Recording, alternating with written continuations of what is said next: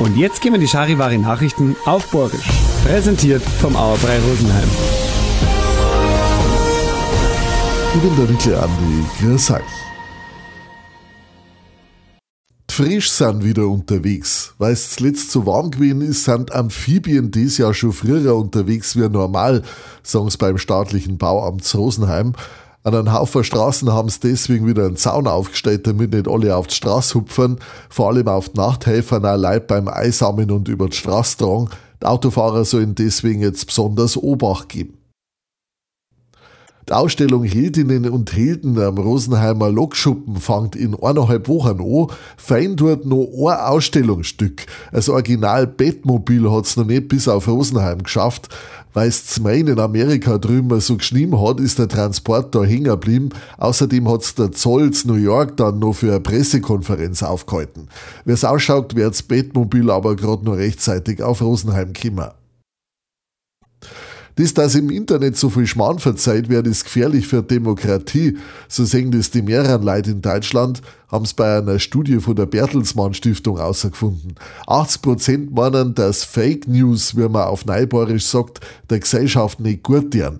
Was genau eine Falschmeldung ist und wer was davon hat, da gingen Meinungen aber auseinander.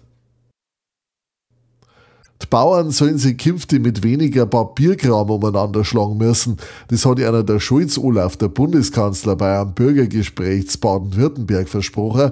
Wer Geld vom Staat möchte, wird zwar nicht drum rumkommen, dass er Formulare ausfüllt, sagt er, aber man sollte nicht mehr so viel dokumentieren müssen und überhaupt sollen es weniger Vorschriften werden, meint er. Der Trump-Donald hat auch seine fünfte Vorwahl gewonnen. Z Michigan hat er wieder seine Konkurrentin Haley hintlassen. Bei den Demokraten haben es gleichzeitig auch einer Vorwahl zu Michigan gemacht. Da sind zwar die mehreren für einen beiden Joe gewesen, aber ein Dingzettel hat er trotzdem gekriegt. Ein Haufen Wähler haben einen leeren Stimmzettel abgegeben. Gerlach Judith meint, wir sollen uns gegen FSME impfen lassen. Die Hirnhautentzündung kriegt man ja über einen Zeckenbiss und die Mistviecher sind jetzt schon ganz schön unterwegs, weil der Winter insgesamt warm gewesen ist. Gerade jeder Fünfte in Bayern ist geimpft gegen FSME, sagt Gesundheitsministerin. Das müssten mehrer werden, meint's.